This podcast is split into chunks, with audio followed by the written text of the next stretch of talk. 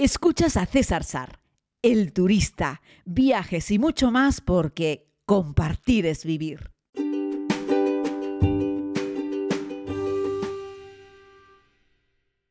Muy buenos días, querida comunidad. Bienvenidos a esta nueva edición del podcast de viajes. Les hablo desde la isla de Tenerife, desde mi islita en, Tenerife, en Islas Canarias, donde, bueno, eh, acabo de llegar hace nada. Ha sido mi segunda noche en, mi cama y la verdad es que estoy un poco cansado y he dormido hasta largo. Les estoy grabando este podcast a las 9 menos cuarto de la mañana, hora canaria. Así es que, bueno, no Tampoco pretendo que este podcast sea entregado siempre por la mañana a primera hora, aunque es cierto que en Estados Unidos lo grababa por la noche para que lo tuviesen en Europa por la mañana al despertar. No sé, no tengo muy claro cuándo lo escuchas, pero en cualquier caso agradecerte que sigas este podcast. Está funcionando, la verdad es que mejor de lo que yo pensaba inicialmente y por eso me he animado a, a continuar. Vamos ya caminando poco a poco rumbo al centenar de episodios. Este podcast de hoy lo quiero dedicar fundamentalmente a hablar un poco de eh, si es necesario o no inglés, eh, hablar inglés para viajar por el mundo y sobre todo en concreto para viajar por Estados Unidos. Eh, bueno, aquí es cuando yo voy con las confesiones. yo hablo muy poco inglés o, no hablo inglés o hablo un inglés indio sin conjugar verbos.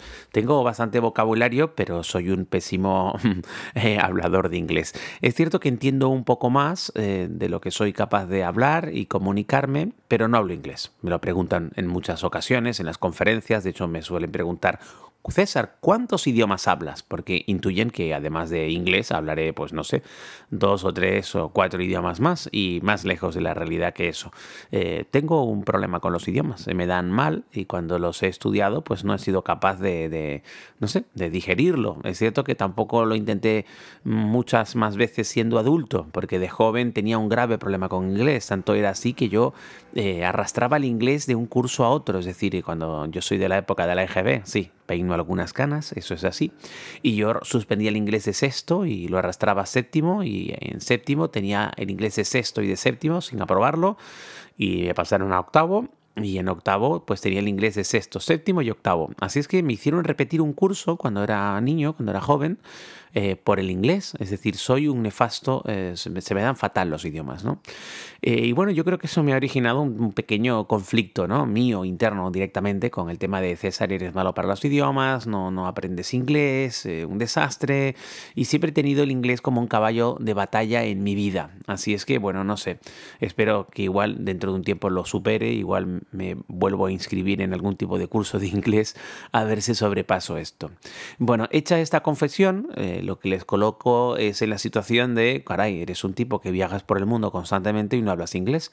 Eh, quienes habéis viajado conmigo en estos viajes, en estos últimos meses, habréis visto que lo que os cuento es verdad. Ojo, tengo mucho vocabulario. Al final voy soltando muchas palabras y me hago entender, pero no puedo tener una conversación, yo qué sé, sobre cultura, historia o filosofía, porque mi inglés no me da para tanto.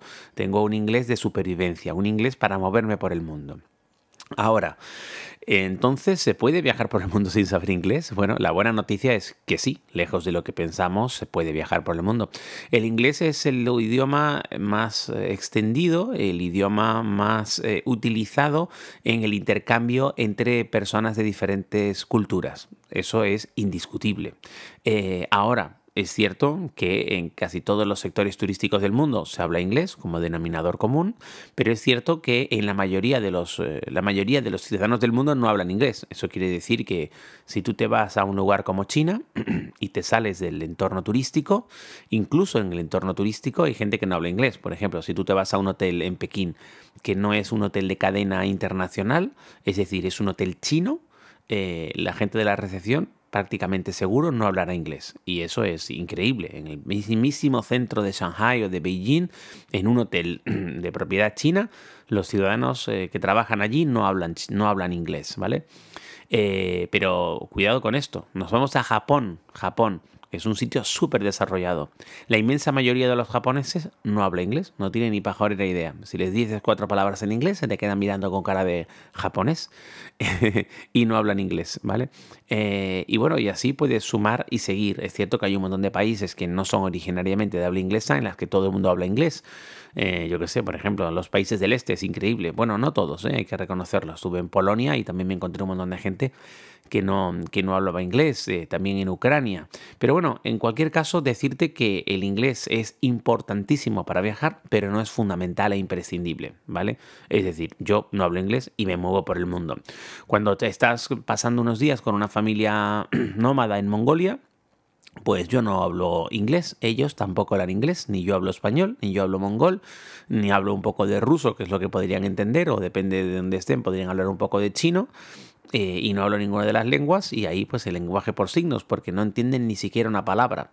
Así es que bueno, eh, hay un montón de ejemplos de gente en el mundo que no habla inglés. En Kirguistán, por ejemplo, que son encantadores y amabilísimos, prácticamente nadie habla inglés. Y lo mismo en Uzbekistán, en Tayikistán, en fin, en prácticamente todos los tanes. Si te vas a la India, pues sí, porque fueron colonia británica y hay un montón de gente que entiende inglés. Digo que un montón de gente entiende inglés, no digo que hoy en día la mayoría de la gente habla inglés, porque claro, la gente ya más joven en, India eh, te encontrarás en las zonas rurales que tampoco hablan inglés, eh, curiosamente, aunque se supone que lo estudian en las escuelas. Pero bueno, hablan fundamentalmente hindi. Y esa es la circunstancia que hay cuando estás con el tema de, del inglés y te mueves por el mundo. Resumen, ¿Hace falta inglés? sin duda sí, mejor hablar inglés. ¿Es fundamental? O sea, si en inglés no viajas, no, no, no es fundamental porque, porque hay un montón de gente que no habla inglés y viaja y se puede mover por el mundo sin hablar inglés. Mi recomendación es que lo estudies, por supuesto, y que cuando mejor lo hables, pues por supuesto mejor para todo, no solo para viajar, sino para la vida en general, ¿no? Y bueno, yo espero eh, algún día superar ese, no sé, como ese miedo que tenga a volver a ponerme a estudiar inglés por el temor de seguir sin aprender inglés y darme cabezazos contra ese muro en el que he estado durante tanto tiempo. Pero bueno, lo tengo como un propósito vital. Ven, hay un montón de cosas que me faltan por hacer y por completar en, en esta vida y una de ellas es superar el problema que tengo con los idiomas. Dicho esto, les quiero concretar con respecto al inglés y Estados Unidos. Y ahí sí que ya realmente no es muy necesario. Digo porque en prácticamente la totalidad del United States of America la gente entiende español. Ya no te digo que lo hablen, pero sí que lo entienden. Bueno, en ciudades muy cosmopolitas, en todas las ciudades cosmopolitas, en todas las grandes ciudades de Estados Unidos, antes era solo en, el tema de Florida. Bueno, en Florida el 80% de la población entiende español. El 80%. Eso es brutal. Y creo que un 60% lo habla. Así es que, bueno, más de la mitad de la población habla inglés y un 80% eh, español y un 80% lo entiende aunque no lo habla. Es decir, son irlandeses de origen blanquito, irlandés, eh, europeo y tú les hablas en español y te entienden, ¿vale? Aunque a lo mejor no te respondan en español, pero te entendieron a la perfección, ¿vale? Eh, en lugares como Florida, en California ocurre más o menos lo mismo, que los porcentajes son más bajos, pero prácticamente todo el mundo te va a entender en español. Y la comunidad latina en sí, pura y dura, se ha extendido tanto por Estados Unidos que hoy en día tú puedes entrar a una tienda de telefonía móvil en Chicago, es decir, en el norte-norte de Estados Unidos, en una tierra fría junto al lago Michigan, en un entorno donde se supone que los latinos a priori no, no llegaban, porque no les gusta tanto el frío, la gente que viene de, cualquier país de Latinoamérica, pero hoy en día hay tantos latinos en Chicago que tú puedes entrar en una tienda de telefonía y comprar una SIM card en español y ser atendido en español y todas las dudas en español y salir de allí sin haber dicho ni hello. ¿Vale? Así es que, bueno, eh, si te vas al interior de Texas, pues también, porque está Texas, ahí está, bastante al sur, y también entienden español, es increíble. Así es que el nivel de penetración del español en Estados Unidos es brutal y además va creciendo con el paso de los años. Así es que poco a poco en Estados Unidos la gente es bilingüe. Todos los latinoamericanos entienden y hablan inglés y cada día más estadounidenses no latinos entienden y hablan español. Por supuesto los latinos también, que ya empiezan a ser una comunidad enorme, muy numerosa.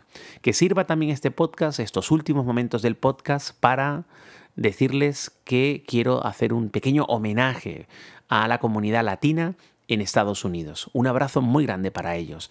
A, lo largo de todos los viajes que he hecho a Estados Unidos, que han sido muchos, son decenas de viajes que he hecho, siempre he encontrado en la comunidad latina un aliado, un amigo, una gente incansable, una gente trabajadora. A los latinos en Estados Unidos siempre los veo currar, dar el callo, arrimar el hombro, echar una mano. Cuando estás en un metro y tienes una pequeña duda y te ven un poco perdido y te ven hablando, yo qué sé, a lo mejor con alguien en tu idioma, te van a querer ayudar y te van a lanzar un guante. Cuando te atiende la comunidad latina en un restaurante, si se te escapa una palabra en español, el latino que te está atendiendo va a cambiar, eh, si habla lo suficiente, al español para eh, atenderte y darte servicio. Y la verdad es que es una auténtica maravilla. Los latinos hacen piña entre ellos, a pesar de ser de lugares muy distintos, y sobre todo cuando escuchan que eres español de España, eh, ahí tienes todas las puertas abiertas y son un verdadero encanto. Y ya les digo, yo a los latinos en todo Estados Unidos solamente los he visto currar fuerte y duro. Y son hoy en día una de las partes fundamentales de ese gran motor que es América del Norte, ese gran motor que es Estados Unidos.